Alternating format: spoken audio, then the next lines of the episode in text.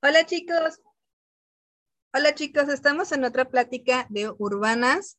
Esta vez tenemos un tema muy interesante que ustedes nos han pedido de diversas maneras en, el Instagram y en el Twitter sobre la comunidad LGBTIQ y más y cómo se desarrolla en una ciudad que pues todos sabemos y conocemos está diseñada por el hombre cisgénero heteronormado que es funcional, porque pues la ciudad, aunque nos cueste aceptarlo, no es para todos. Esta noche tenemos la participación de Diego Ruiz de Ciudad de Talle, que bueno, sabe muchísimo del tema respecto a urbanismo y, la comunidad, y nos va a, a echar una platicadita desde su perspectiva. También tenemos a Iván Rayas, un amigo y apreciado ser humano que adoro con el alma de mitad la capital del mundo, que es súper activista en el tema, que él se encarga de poner incómoda a la gente cuando sabe que le está cagando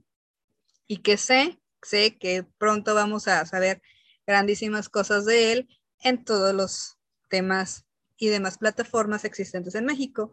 Y Vero, Vero Glitter Tapatío, que bueno, este, yo creo que los que somos de Jalisco la ubicamos como una de las activistas más poderosas e insistentes en temas de feminismo y, demás. Las inscripciones se las dejamos ahí en, Instagram.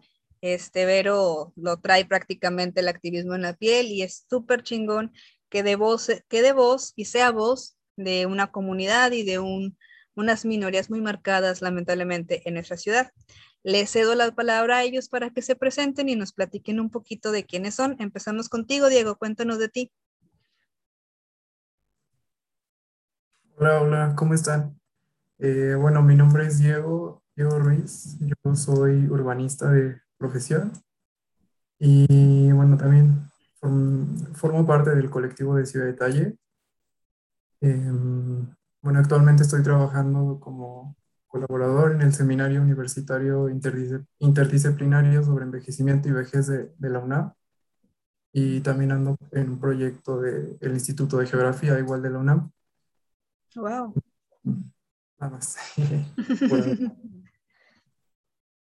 Muy bien, pues, pues, muchísimo gusto y pues vaya que tienes una apretada agenda con, con todo este tema. Iván, platícanos un poquito de ti. Pues yo estudié letras hispánicas, ahí ando en el proceso de titulación, que ya saben que la UDG no es muy dócil para hacerlo.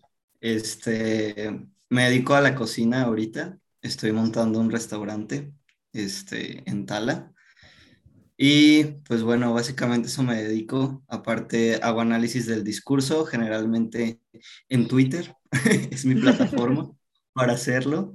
Este, y nada, me dedico sobre todo a analizar temas de género. Muy bien. Iván, pues bueno, él, es de la misma ciudad en la que, nacimos en la misma ciudad y nos conocemos desde hace mil siglos. Este, Vero, platícanos un poquito tú de lo que haces y todo lo que te apasiona. Oli, a ver si el internet no me traba ahorita otra vez. Bueno, yo soy Vero, este, tengo 23 años, eh, lo que me apasiona, hay pues muchas cosas, pero creo que lo principal es el activismo, este, el que todas las personas tengan igualdad de derechos. Eh, y me apasiona principalmente terminar mi carrera porque estoy harta de la UDG. Somos dos, por dos. Sí, creo que por tres, por cinco, ¿no? Entonces, ajá, pues eso. Eh, me dedico, eh, estoy empleada freelance de una empresa desde hace tres años y espero no serlo pronto eh, y tener algo que me dé mayor sustento, pero ahí vamos. Todo su tiempo, todo su tiempo, no te desesperes. Pues bueno, este, ya escuchamos un poquito de, los perfiles de nuestros compañeros que esta noche se suman a, echar el chisme. Y pues para arrancar, eh, ustedes desde su trinchera, desde su perspectiva, cómo sobreviven a la ciudad que pues cada vez es más violenta y cada vez es menos, menos amigable con nosotros. No sé quién gusta empezar.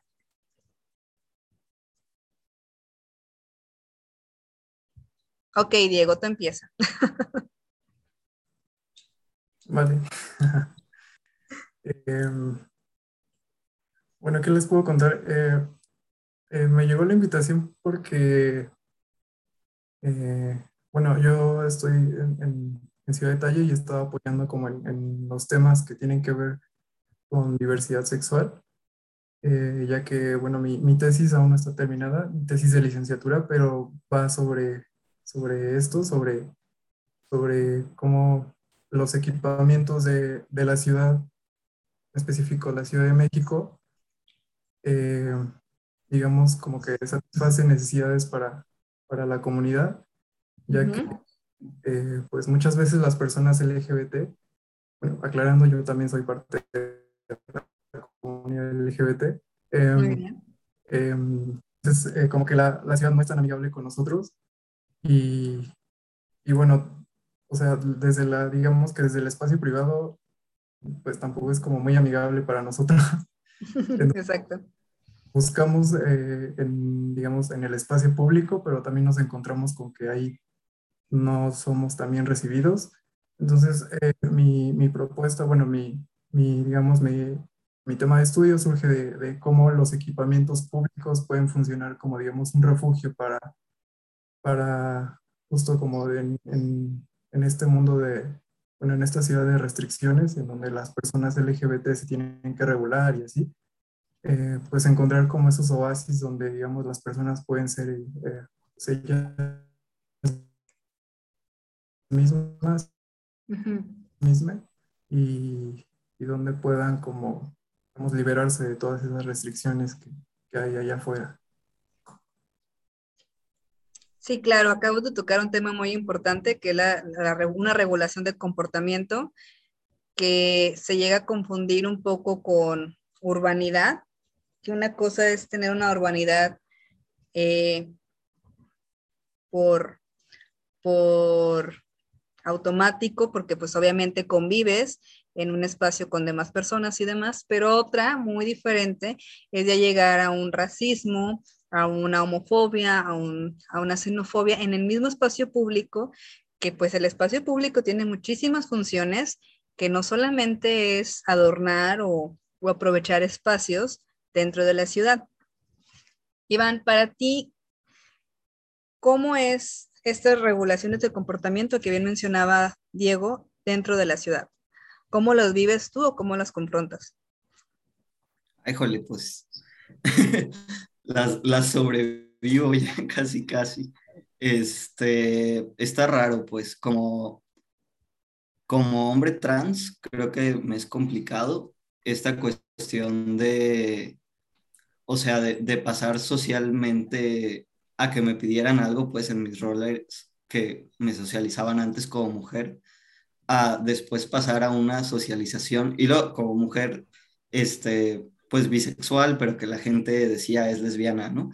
Este, y que me pedían como algo en específico y luego que me descubro como un hombre trans, bisexual también, este, o sea que la gente me pide como esta, estas cuestiones de, ah, ay, pero es que la barba, ¿no? Y de que tienes que estar musculoso, tienes que estar bla, bla, bla. Este, bueno, ¿por qué te pintas el cabello? no he querido hacer tu transición. O sea, todas estas cosas que generalmente se le, o sea, que generalmente se le piden a los hombres, pero que como eres un hombre trans, te lo piden así como de que tienes que tener como el cispassing más alto del mundo y ser heterosexual y tener como todos estos, estos cánones de hegemonía del hombre o sea, realmente sí me parece difícil y realmente a veces también mando todo eso al carajo, pues.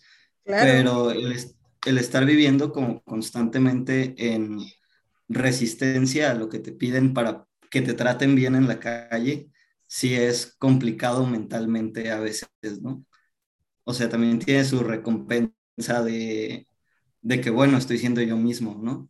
Claro. Este, pero al final de cuentas, pues sí es complicado de manera emocional, mental, este, también como el ver con otros amigos este, que son LGBT, amigas, amigues, este, que les piden lo mismo, no solamente en espacios públicos, sino también en espacios pues privados, o sea, ya sea con amigos, familia, escuela, o sea, realmente cuando te pones a hablarlo, que generalmente se, se habla como en grupos LGBT, pues realmente ves que hay muchísimas personas que tienen mucha incomodidad con salir de sus casas y digo también con habitar sus casas, este, pero, pero muchísimo miedo al salir a la calle, ¿no? Y creo que muchos nos dimos cuenta de que no era algo de manera individual cuando inició la pandemia,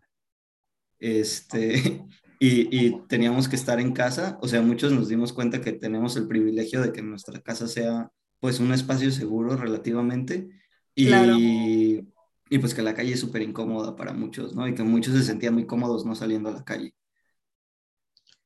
Es lo que, lo que comentábamos en la, en, la plática pasada, hace dos pláticas, de que pues, la pandemia detonó que también las mujeres no estábamos seguras ni en la calle ni dentro de nuestras casas y eso también se replica en la comunidad LGBT, porque como bien mencionan, los espacios públicos, los espacios privados y los públicos privados no son espacios seguros este, y tampoco los estamos haciendo, no estamos buscando hacer los espacios seguros, ¿no? Porque exige, existe, más bien dicho, una, un morbo, un, una, es, este, pues mala información, mala empatía que se ha, se ha detonado pues lamentablemente por la cultura machista también mexicana y porque pues no estamos tan abiertos al diálogo como quisiéramos. Pero tú que estás muy metida en temas de activismo feministas, eh, ¿cómo, ¿cómo, ves tú el espacio? O sea, ¿cómo ves tú la ciudad este, acorde los colectivos feministas y la comunidad en sí? Mm, creo que son, son dos, para mí son como dos temas como aparte, aunque son el mismo de en realidad. Este, como morra feminista, este, creo que lo he vivido un poco complejo, porque la ciudad está diseñada para que todo sea expuesto, ¿no? Entonces, al momento de nosotras querer hacer el acto vandálico para el gobierno, este, pues quedamos expuestas y expuestas en, todo momento. O sea, no hay un lugar seguro al donde te puedas ir eh, a esconder, ¿no? Por si algo pasa, o donde te puedas cambiar de, ropa si ya realizaste la intervención. Este, creo que es como el, eso como en el lugar de la intervención social y la lucha y demás.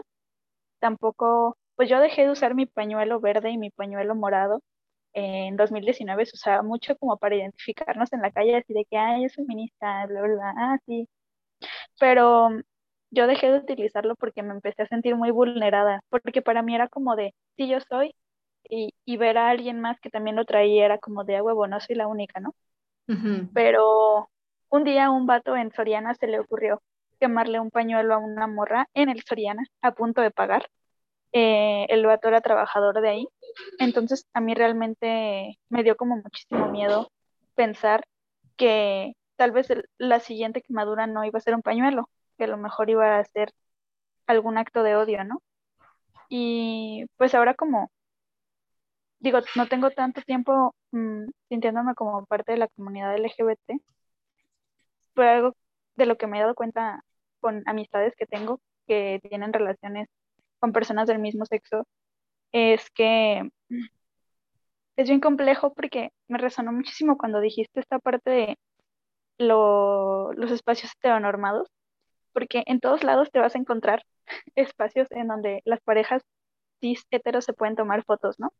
Así, en todos lados, de que el marquito de no sé qué, el espejo de no sé dónde, vas a una fiesta y, pero sí, ajá, o sea, tengo amistades que he visto que han dejado de tomarse esa foto o han dejado de disfrutar ese espacio porque el hecho de ser quienes son en espacio público les vulnera. Ese es, ese es un detalle que, meta que menciona lo de los pañuelos, yo aún traigo mi pañuelo en la mochila y es cierto. lamentablemente identificarnos entre nosotras tiene dos, dos filos. Uno que pues te sientes cómoda si ves a alguien más con, con el pañuelito o demás, pero la otra es como de, híjole, nos estamos exponiendo a vatos que, fifas, que, que se sienten muy fregones por, por humillarnos o, orillarnos a, a escondernos, ¿no?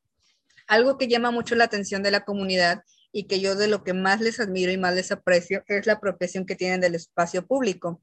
Así como las feministas crean los antimonumentos que son sumamente necesarios para recordarnos por qué se está luchando y para qué se está luchando en uno de los mil temas que tienen los feminismos, la comunidad se apropia del espacio en su marcha del orgullo y demás de una manera muy, muy única porque se apropian tanto del espacio público que ponen por un día, lamentablemente por un día de todo el año, las reglas de cómo deben de ser para ellos mismos la ciudad. Y eso es algo que, que nos comentaba una chica en Instagram, de cómo ustedes se sienten, lo digo porque pues yo no soy parte de la comunidad, tomar por un día lo que debe ser tomado todos los días, ¿no?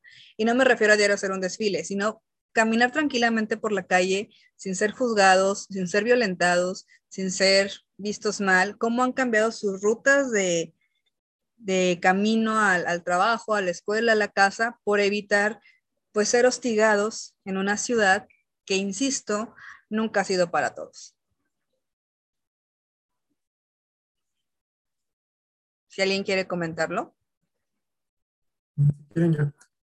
Eh, ahorita esto que estaba comentando Vero, también Iván, eh, que esto de como de el presentarse en la ciudad o en el espacio público como LGBT es como una negociación constante sobre eh, hasta qué punto vas a, vas a presentarte como LGBT o qué tanto vas a regular, eh, pues no sé, tu, tu comportamiento, tu, tu, o sea, en función de, de, qué tan amigable veas el ambiente. Y es algo que no solo pasa en, el espacio público, sino también en ambientes laborales y así.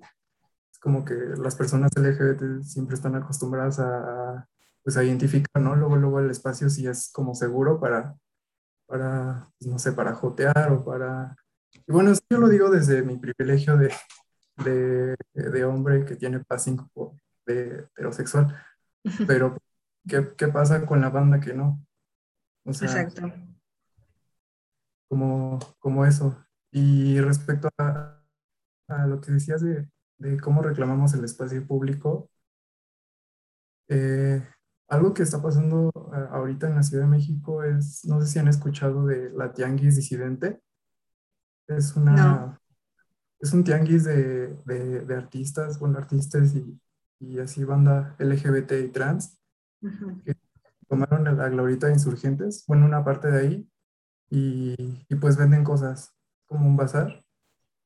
Y bueno, me, me, parece una propuesta muy chida ahorita que, que pues estamos en tiempo de pandemia y es como necesario eh, subsistir y eso.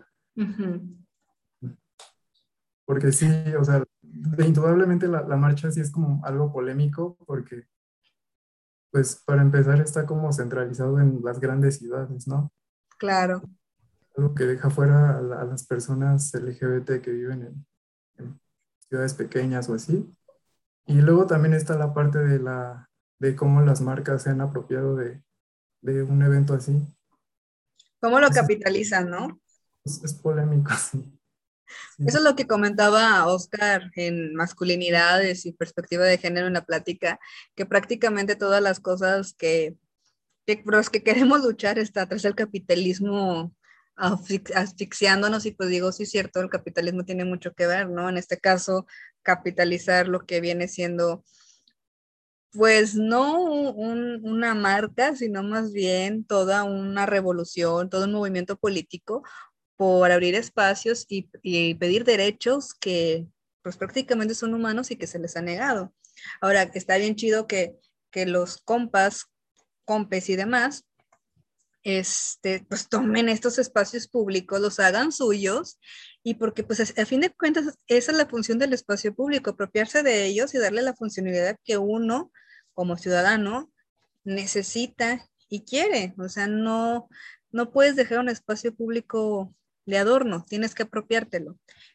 Iván, tú que eres de los más este, criticones que he visto en Twitter, que tengo en mi timeline. ¿Cómo, ves esto que, comenta, comenta Diego? O sea, lo que dice Diego sí es cierto, o sea, él tiene ahorita un privilegio visual ante la ciudadanía tan heteronormada, pero tú cómo lo sobrevives? O sea, tú desde tu perspectiva, ¿cómo sobrevives ese, ese tipo de, de andanzas? Pues no salgo. Me quedo en mi casa. no, pues, o sea, realmente, digo, Vero no me dejará mentir. Este, o sea, sí salimos a, comer, bla, bla, bla, pero realmente no soy como de estar en, o sea, para mí ir al, al súper es ir al súper y voy y llego y compro y me voy, o sea, nada de estar curioseando no tengo tiempo para que me hagan un misgendereo ni nada por el estilo, pues. O sea, realmente creo que cuido mucho mi salud mental en cuestión de que me hagan mis gender, de que me estén hablando de señorita, señor, bla, bla, de señora, bla, bla, bla. O sea, me cuido mucho de eso. Realmente no pasa tan seguido. Este, creo que mi passing ha ido aumentando, pero de todas maneras, o sea, la gente cuando quiere chingar, chinga, ¿no? Este, por ejemplo, me ha tocado muchas veces, en Guadalajara casi no me pasa, este, en Ciudad Guzmán casi no me pasa, que son como ciudades que, que suelo habitar, pero en Tala, que la gente me conoce y que sabe que hice una transición, que sabe que me tiene que hablar de él, o sea, es como de, ok, voy a chingar, ¿no? O incluso me pasa también que a veces me subo al camión y de repente hay un vato, ¿no? X vato, y se me queda viendo fijamente, como diciéndome, yo conozco todos tus secretos, yo sé quién eres, yo sé qué eres. Juzgándote, no todo lo que da. Ajá, sí. Este, y también, o sea, señoras, ¿no? En la, en la calle, o sea, de repente conocidas de mi mamá, conocidas de, de mi papá, que me dicen así como de que, ah, este, tú eres hijo de fulanito de tal, ¿no? Y yo así como de que, claro. Y ellos son así como de que, ah, ¿y eres el más chico? Y yo así de que, sí, soy el más chico. Ah, y no sabía que tenían otro hijo este, porque tienes una hermana, ¿no? Se parece mucho a ti, una como de tu edad, que tiene la misma cara. Y es como de que ya, señora, déjenme en paz. Entonces, pues sí, o sea, realmente salir a la calle, sobre todo en Tala, me causa mucha ansiedad. Este, y en parte es como de las cosas por las cuales decidí que quería abrir yo un negocio, ¿no? Aparte de que me gusta mucho cocinar.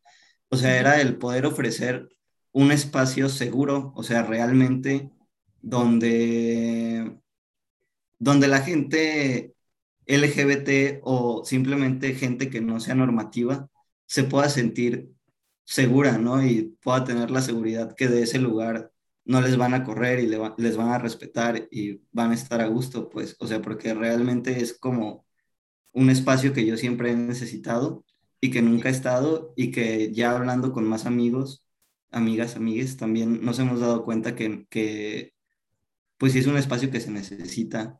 O sea, no solamente en Tala, pues se necesita en muchos lugares. Urgen los espacios seguros definitivamente por muchas razones, porque también estamos en un país sumamente violento, como lo acabamos de ver con el chico Eduardo aquí de, en Mérida, que lamentablemente es un caso que pues desde mi punto de vista tendría que tener más auge nacional, porque no solamente se está violentando a un ser humano, se está violentando a una ciudadanía completa. El mensaje es claro, no hay espacios para las personas diferentes en las ciudades y eso es lamentable.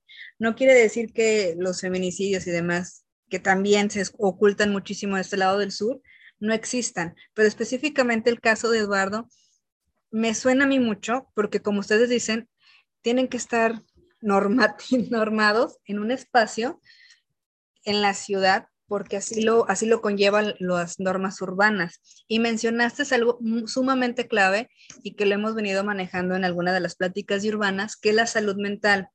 Hay un psicólogo, desconozco, no recuerdo el nombre ahorita, de que especificaba que las ciudades interferían mucho en la salud mental de sus habitantes. Y tú ahorita mismo lo acabas de decir. Evita salir para evitar preguntas incómodas o sentirte incómodo.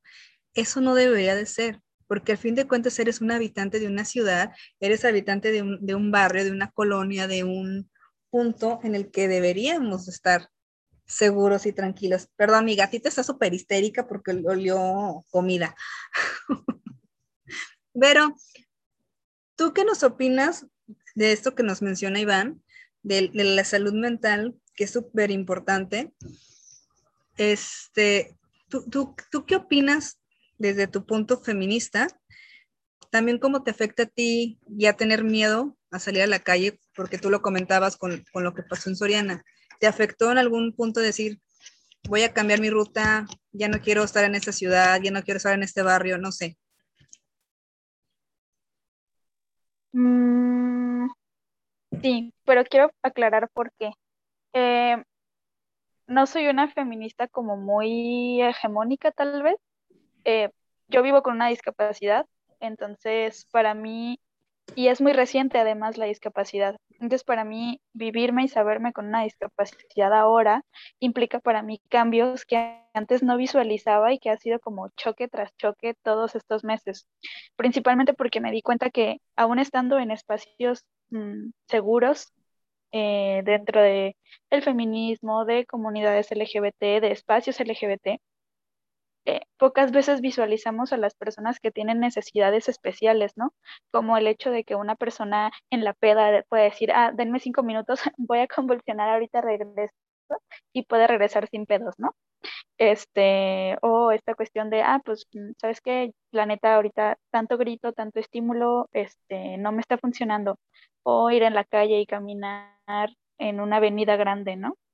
Este, sí, claro que me da miedo por ser mujer, pero creo que en este momento me da más miedo desorientarme o que me dé una convulsión en un, en un espacio abierto y que después yo ya no sepa dónde ando, ¿no? O dónde estoy. Y creo que es algo que me da bastante miedo. Y que entonces, igual que, que, Iván, pues optó por no salir. Y esto no significa que seamos la pareja que se pasa en la, en la casa, ¿no? Este, quisiese, quisiese, pero no pudiese. Entonces, pues nada, creo que lo vivimos como un, o lo vivo como un, esta cuestión de preguntar y preguntarme misma si me siento bien, si estoy como estable mentalmente para, pues porque también paso de repente como vergüenzas conmigo misma, de que no sé en dónde ando eh, o me desoriento o inclusive que veo comentarios machistas o actos muy culeros y de repente yo estoy así de, quiero pegarle. Evidentemente no, pues, pero Iván es como de, güey, no le puedes decir nada y yo, pero le quiero decir. Y son estas cosas que, aunque no son arquitectónicamente hablando, como que a alguien le pongan una barra para que no diga algo, sí son estructuras sociales dentro de la ciudad que te hacen como querer no existir, básicamente, o querer ser. Sí existe eso, ¿eh? Fíjate, no, no, no de que no quieras existir, no, pero sí existe eso que dices que son estructuras sociales, que es una arquitectura social la que sí, sí existe, porque llega un punto en el que, yo lo digo como mujer, digo, yo, yo sufro ataques de ansiedad y de pánico cuando me aglomera la gente. Y yo sí dejé de, de, andar en ciertas calles y en ciertas avenidas de Guadalajara y de mi ciudad ahorita en Cancún, porque sabía que cerca no había nada que me pudiera auxiliar si me sentía mal. Entonces, no hay una arquitectura que tú dices de seguridad, porque pues tampoco hay un, tejido social que me permita sentirme segura, porque no sé si el que me vaya a ayudar me pueda violar, me pueda manosear, me pueda asaltar, me pueda hacer... Y digo... Claro, y aparte partimos de un contexto donde 8 de cada 10 niñas alguna vez vivieron algún acoso sexual, ¿no? O abuso sexual este, en su vida, o sea, nosotras, nosotras pudimos haberlo vivido y ahora entonces vamos con, cargando de alguna manera con el trauma de... Claro, y es una pues, bolita de, nieve que se hace más grande como vas, cuando vas creciendo. Ahora, yo les comentaba esto de Eduardo porque como todo México, aquí en el sur, la xenofobia, la homofobia y el racismo, si creemos que en, en México o en Jalisco está fuerte, acá está el triple. O sea, es una cosa de, de verdad que en lugar de dar como tristeza, da una rabia horrible. Y, y, está muy padre lo que acaba de decir Vero sobre la, como esa arquitectura de seguridad, esa, esa, esa arquitectura que también se agrega internamente en las ciudades. Y Diego, tú que estás haciendo tu tesis de equipamiento y, demás, y demás cosas urbanas este, en relación con la comunidad, ¿cómo, ¿cómo ves esto? O sea, ¿te ayuda? ¿Te sirve? ¿No lo habías considerado? Cuéntanos. Pues bueno, yo como como no soy arquitecto, no me he concentrado tanto en, como en estas estructuras. En, eres urbanista. soy urbanista. Ya ves que no nos que nos digan arquitectos.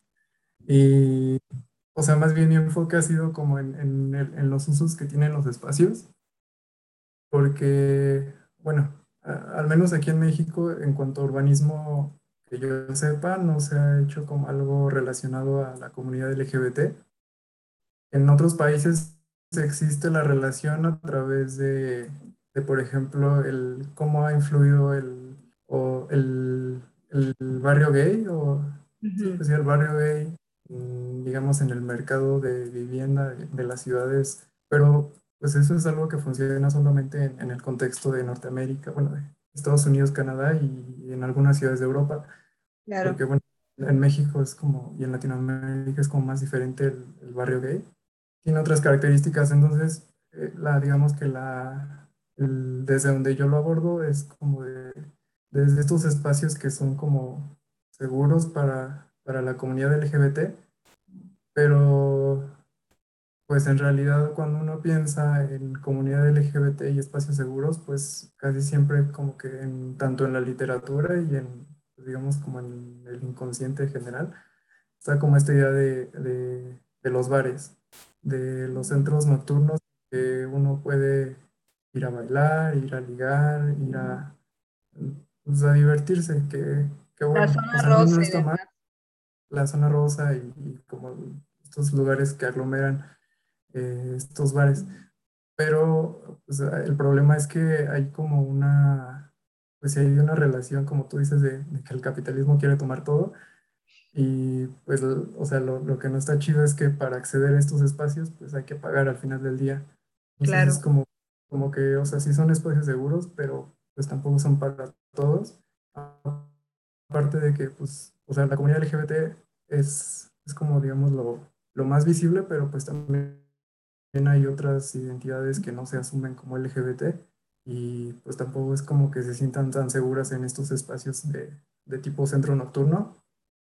Y bueno, lo que estoy haciendo en mi tesis es como buscar qué otros espacios, digamos, está ofreciendo el Estado o, o asociaciones de la sociedad, o organizaciones de la sociedad civil, perdón, que sean espacios seguros para la comunidad. Y, y bueno, por ejemplo... Es difícil porque pues prácticamente no hay. Eh, sí, imagínate la Ciudad de México, que se supone que es lo que tiene más. Eh, pues digamos como el ejemplo más icónico es la, la clínica Condesa, que no es propiamente para la comunidad, pero, pero pues mucha banda cae ahí porque es como los lugares en, en cuanto a centros de salud donde no son discriminados, porque bueno, eh, pues no me dejará mentir Iván, los espacios de, de, bueno, los centros de salud y todo este equipamiento que tiene que ver con, con hospitales y todo esto son espacios altamente hostiles para la comunidad LGBT. Y... Ese es otro, otro tema. Ajá.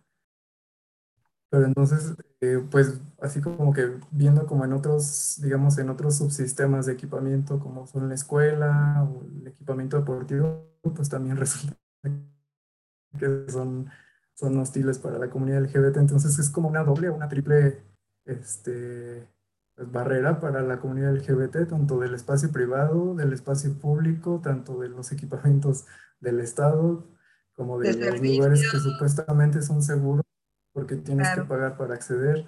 Entonces es algo complicado, pero bueno, ahí lo pongo sobre la mesa por ahora. E-, es complicado, pero no imposible. Digo, ya si nos echamos la mano todos, pues avanzamos, ¿no? Pero, digo, sí, yo, bueno, yo hablo desde mi privilegio, entre comillas, porque al fin de cuentas soy mujer. este, sí es cierto, los, los, los equipamientos también tienen como que esa barrera pues morbosa, por así decirlo, de ponerse a quién sí le dan servicio, a quién no, cuando pues prácticamente el servicio tendría que ser para cualquier ser humano, o sea, sin importar su identidad, sin importar su, su actividad sexual, su orientación, su identificación, o sea, X. ¿Tú has tenido algún problema así, Iván, en algún hospital, dependencia pública? Mm. Fíjate que en hospital no, pero también ya iba como súper, pues, preparado por otros compitas trans que estaban haciendo su transición.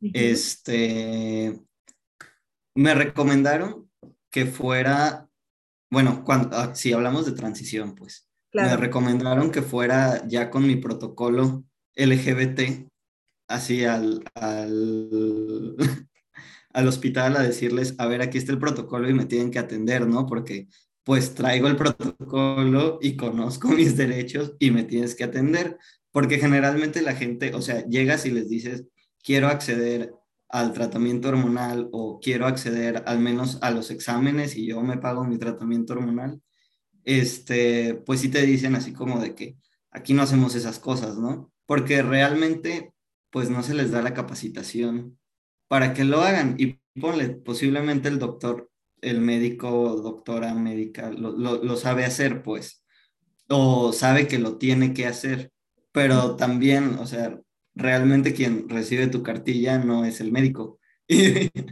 este, entonces ahí está lo complicado, ¿no? Tienes que pasar como por varios filtros para poder llegar con quien te va a atender realmente y a veces quien te va a atender este, pues transfóbico o LGBTfóbico o cualquier mamada, pues, este, entonces, pues realmente en hospital, ¿no? Porque yo, ¿eh?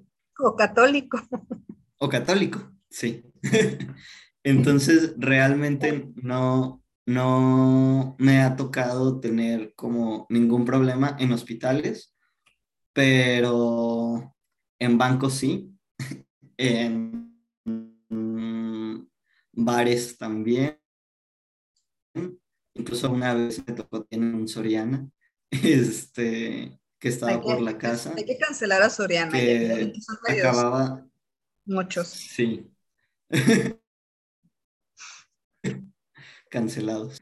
Este, entonces, o sea, realmente sí me ha, sí me han pasado cosas, o sea, realmente de que me niegan el servicio o no me lo niegan, pero me incomodan. Este, pero pues realmente también trato de ir como a espacios que sé que son como muy LGBT friendly y también se me hace como triste, este, retomando un poco lo que decía Diego,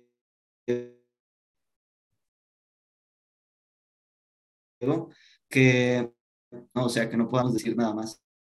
Quiero ir a tal lugar, y que incluso sean centros nocturnos.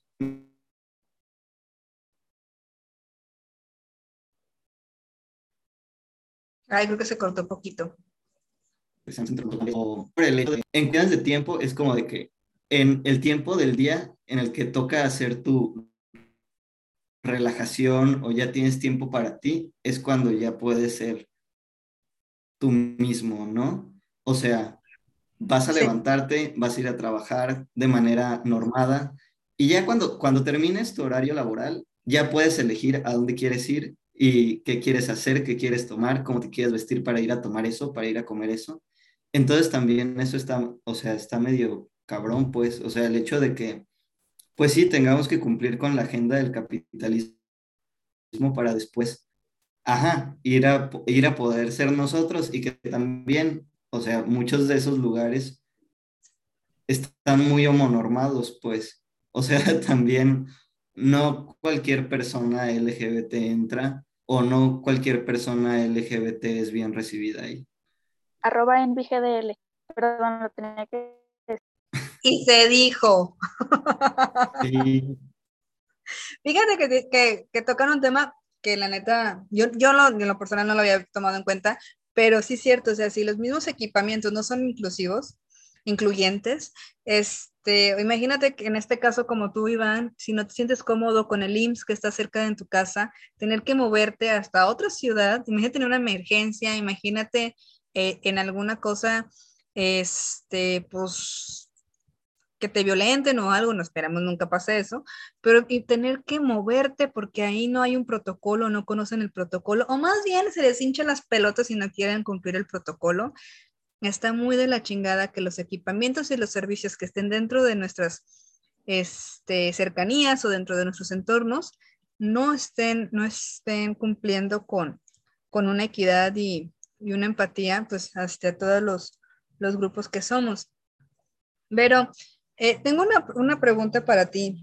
Este, ¿Tú cómo has apoyado y pues siendo también como que un, un, apoyo, te iba a decir, como que un una cómplice pues muy chingona para Iván en esto, porque pues sé que que prácticamente pues a veces te quiebras, o sea, no, eh, somos humanos, obviamente a veces decimos, chingan a su madre todos, este pinche sistema de popó, ¿tú cómo lo has apoyado? Mm, ay, pues creo que no quiero decir no lo he apoyado, no me había puesto a pensar en eso, pero ayer justamente nos pasó una situación eh, en un lugar que fuimos a desayunar en Tarla, que la mesera estaba muy obstinada en llamar ella a Iván. y pues la corregí una vez cuando Iván estaba en el baño, ¿no? Y después de eso siguió. Em, entonces, principalmente creo que yo no hago nada si Iván no, o sea, lo diálogo con él. Y nuestra manera de resistencia ayer fue dejarle 10 pesos de propina, ¿no? O sea, no, no dejarle nada, pero pues 10 varos, ajá, de una cuenta de más, ¿no? Mm, y también pues ver la posibilidad de una queja y demás. Mm, pero siento que siempre hay que preguntar, o sea, yo siempre le... Y no, no es que nos pase mucho también, pero, por ejemplo, si hay un lugar incómodo al que tenga que ir en familia, pues es como, ah, oye, ¿quieres que vaya? Em, y pues ya nos va en culero a los dos, o sea, ya no nomás te ven culero a ti, ¿no? Eh, o si hay algún espacio de amigues donde hace mucho tiempo pues no, no lo veían o, o etcétera. Creo que es más común acompañarnos horizontalmente porque yo también tengo esos espacios donde yo no quiero ir sola. Claro. Entonces es más como pues una relación que se basa como en el acompañarnos y en el siempre preguntarnos así de, a ver, yo le quiero partir su madre, pero ajá, pues también me la pueden partir a mí, ¿no? Este, claro. ¿Lo hacemos o no lo hacemos? Y ya entre los dos decimos como de, ah, no, no es buen momento, estamos chiquitos, ¿no? Y ya, la dejamos. o sea, no es, esta, no es el siempre estar luchando como de la manera en la que la homonorma pide, de, ay, me voy a ir a pelear con el gerente, que a mí me encanta, o sea, yo quisiera pelearme con los gerentes todo el tiempo, pero, ajá, pues también es otras, son otras formas de resistencia y otras formas de lucha. Te pregunto porque este, yo creo que los espacios seguros, tanto para muchos, muchas feministas como para la comunidad 100%, somos las personas, personas que sabemos a las que podemos acudir y en las que nos podemos apoyar cuando nos sentimos más vulnerables, nos podemos sentir violentados o cuando queremos estar completamente seguros de que no vamos a ser juzgados, ni señalados, ni vistos con morbo. Para concluir, chicos, este, bueno, yo creo que esa resistencia es la más hermosa de todos. O sea, no ocuparíamos la ciudad, pero pues tenemos que vivir en alguna parte. Para concluir, chicos, ¿creen que se está haciendo un trabajo honesto para que la ciudad realmente sea para todos? Para que no se les juzgue, no se les vea con, con morbo, no se les, no se les este, codifique ni nada a ustedes como comunidad y a nosotros como habitantes de la ciudad. ¿Vamos por buen camino o tenemos que tomar otro?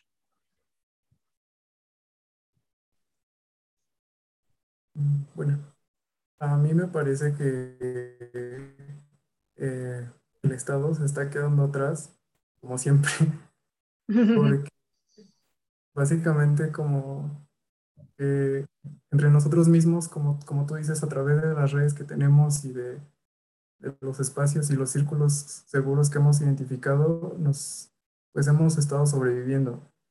Y al menos aquí en la Ciudad de México sí hay muchos proyectos y muchas cosas muy, muy interesantes que, que han surgido desde la sociedad civil para, pues digamos, para llenar este vacío que hay de, de espacios seguros.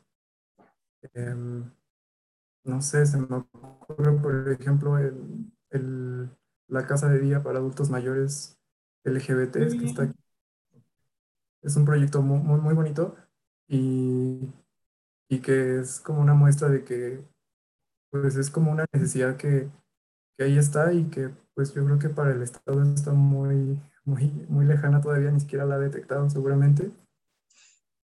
Eh, y, así como es, hay, hay, hay, un montón de proyectos que, digamos que la sociedad civil ha, ha estado eh, trayendo. Em, pues no sé, me parece que, que, eso es como, como lo que a donde deberíamos apuntar a seguir apoyando esos proyectos, porque pues si no tenemos eso ya no tenemos nada. Claro. ya nos, nos quedamos en la casa, pues no o sí. Y como, y como, dice Vero, ¿no? Hay que, hay que ser pues un poquito incómodos con la sociedad y hay que educarlos, aunque a veces sí nos llevamos el, el dolor de estómago, pero solamente sí vamos a cambiar un poquito las cosas. Una cosa también, eh, ahorita está hablando de, de, de, como de cosas más arquitectónicas, hay un proyecto bueno, un, colectivo de, de, Argentina que también trabaja estos temas de, urbanismo y personas queer. Se mm. llama Queer, de hecho. Creo que sí nos siguen en la página. Sí, sí, tiene muchos seguidores, nosotros lo seguimos. Sí. Y él trabaja mucho sobre lo que son los, los baños. Mm, sí, cierto pues los baños son un lugar muy difícil y muy, muy problemático para las personas trans en especial y las personas no binarias. Entonces creo que desde ahí también es una forma de abordar, como por ejemplo desde la arquitectura, cómo, cómo estos espacios están, em, pues digamos... Siendo hostiles. Siendo hostiles y perpetuando el binarismo. Y bueno, también es, es pero pero bueno, también es un tema que se debe poner sobre la mesa. Fíjate que sí es cierto, y, y, yo, yo lo involucraría eso en arquitectura hostil, o sea, no solamente la arquitectura hostil de, de quitar a los sin techo de los espacios públicos, esto también es arquitectura hostil, al fin de cuentas, porque no estás, no estás siendo incluyente ni inclusivo con, con toda la ciudadanía, ni con sus identidades. Para concluir, Iván, ¿tú qué opinas? ¿Vamos por buen camino o tenemos que tomar otro? Bueno, yo creo que sí tenemos que tomar otro, la verdad.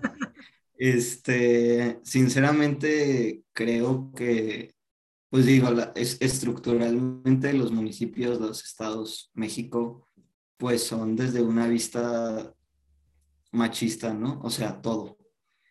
Este, no sorprende que, que vean espacios dignos para personas LGBT o, o en cuestión de legislación, o sea, que para ellos piensen que es un capricho, pues, porque pues realmente a ellos no les falta, o sea, obviamente faltan muchas cosas, ¿no? Muchas personas les faltan muchas cosas, pero no les faltan las mismas cosas que nos faltan a nosotros, o porque, pues básicamente esas personas ya las tienen dadas por hecho, ¿no? Entonces, digo, voy a sacar aquí lo que hicieron en el municipio este, en el mes de la diversidad, que era hacer la promoción esta de registro civil de personas LGBT. Se casan gratis, ¿no? Este mes. Y es como de que, ok, o sea, está bien, está bien, no digo que haya sido algo malintencionado, solamente creo que no se pensó bien, pues. Y creo que tener esa falta de disposición en no pensar las cosas es peligroso. Entonces, realmente creo que desde ahí va la falla, pues, en que hay mucha falta de disposición en decir cómo vamos a apoyar, porque ni siquiera cómo vamos a apoyar, pues, o sea, es cómo vamos a trabajar este, en esto. Es porque en realidad sí, o sea, lo terminan viendo como un apoyo, como un jaja, te echo el paro aquí en tu mes, pero, ajá, ven al registro civil cualquier otro día del año y a ver cómo te va, ¿no? Este, entonces también es eso, pues, o sea, creo que realmente ven todo lo que tiene que ver con LGBT y también todo lo que tiene que ver con, con feminismo o con género, o sea, lo ven como si fuera una banalidad, como si fuera el caprichito, el berrinchito, este, y que dicen, ok, podemos sacar algo bueno, pero lo que ven bueno que pueden sacar, pues realmente es su propia promoción, ¿no? De poderse nombrar como un lugar inclusivo, porque pues eso les atrae eventos, porque eso este, les atrae otras cosas, pues. Se pero realmente... ¿eh? Se capitaliza. Claro, o sea, y pues este, realmente es como una muy buena manera de hacer que, que tu ciudad, tu estado o tu país sea, sea turístico, pues, pero creo que ya lo habíamos hablado antes tú y yo, Julieta, sí. este, que pues no todos los lugares pueden ser turísticos. Exactamente, ya dejemos, o sea, dejemos de creer que el turismo es la respuesta. Hay que entender las vocaciones de las ciudades también. Pero para concluir, ¿tú qué opinas? ¿Vamos por el camino correcto o nos regresamos o hacemos otro? Yo digo que todas las opciones. Este, creo que esta pregunta primero me causó conflicto porque era como, ¿quién es? ¿El Estado o la comunidad LGBT o la comunidad feminista? Eh, si los juntamos a, a, los tres elementos, mal, hay que hacer otro, ¿no? Pero también creo que hay elementos rescatables, como decía Iván, no lo hacen con mala intención, pero creo que el gobierno, el Estado en general, debería de dejar de vernos a las personas LGBT, disidentes, con discapacidades, este, feministas, como un ente que necesita ser protegido. Claro que se necesitan protecciones, pero no es como este paternalismo de, ay, ven, cásate aquí, por favor, te queremos mucho, solo en junio. Para la foto. Este, ajá, entonces creo que tienen que dejar de vernos este, como este ente que solo existe un mes al año y que además solo tiene necesidades una vez al año, ¿no? Y pasa lo mismo con el feminismo, o sea, solo hay necesidades el, 8 de marzo. Eh, pero después se aprovechan de que tenemos necesidades y nos invitan a colaborar dando talleres. O sea, todavía tienen la audacia de decir, ven, danos un taller, explícanos tu lucha social, ¿no? Explícanos sí, sí, sí, sí, sí. Este, no te vamos a pagar. Seguramente van a ser cinco horas de aplicación más 10 horas de planeación. Entonces, este, pues creo que lo están haciendo mal en el gobierno, en el Estado, y creo que dentro de las comunidades, tanto LGBT como feministas, mm, pues nos toca dar el pasito crítico de decir, ok, el hecho de construir un espacio seguro no significa que construya un espacio de solapamiento de violencia, ¿no? Exacto. Entonces, este, creo, que, creo que ahí es como el punto frágil, porque claro que todas tenemos y todos y todas tenemos este espacio a donde llegar a decir, es que es tal persona, bla, bla, bla, pero ¿en qué momento tu espacio seguro te va a empezar a decir, la cagaste? Y creo que ahí está el punto en donde todos y todas y todos tenemos que empezar a mejorar, en donde nuestros espacios seguros sean también nutritivos y no solamente sean un espacio, sí, para acudir, para ser libres, para ser, para estar, pero creo que también para alimentarnos y para empezar a ser mejores personas, que es uno de los ideales de el sacrosanto AMLO, ¿no? Ser mejores personas. Ser, espacios este, retrospectivos también, decir, ¿en qué le estás cagando? Claro, pues ya, eso es mi participación. Pues bueno, chicos, les agradezco mucho. Esperemos que Urbanas Latam sea un espacio seguro para ustedes. Entonces, completamente este, libres de tomar este espacio y todos los que podamos ocasionar y provocar y hacer y planear para que tengan voz y se, sean escuchados. este, Urbanas Latam nació desde la intención de que pues expertos, no expertos y futuros expertos de la ciudad, hablemos aquí si tantos tambúes y tantos protocolos, porque pues al fin de cuentas la ciudad no, no solamente las hacemos los urbanistas, los ingenieros y los arquitectos, lo hacemos una, ciudad, una ciudadanía completa, un tejido social completo, que necesitamos trabajar en conjunto porque no todos somos iguales y cada uno tiene sus propias luchas. Esperemos pues seguirnos viendo las caritas, esperemos seguir escuchando muchas cosas de ustedes y esperemos en un futuro volver a platicar ya con logros más chingones en la ciudad porque nos hace falta que, que en los espacios seguros no sean personas y empiece a ser nuestras calles en sí. Y pues bueno, me dio muchísimo gusto platicar con ustedes, conocerlos. Son grandes y vamos a escuchar grandes cosas, grandes, grandes, grandes cosas de ustedes. Esperemos próximamente tener urbanismo queer platicando aquí y ojalá estén ustedes acompañándonos también en esa plática. Por hoy ha sido todo. Nos vemos la próxima semana y voy a dejar de grabar.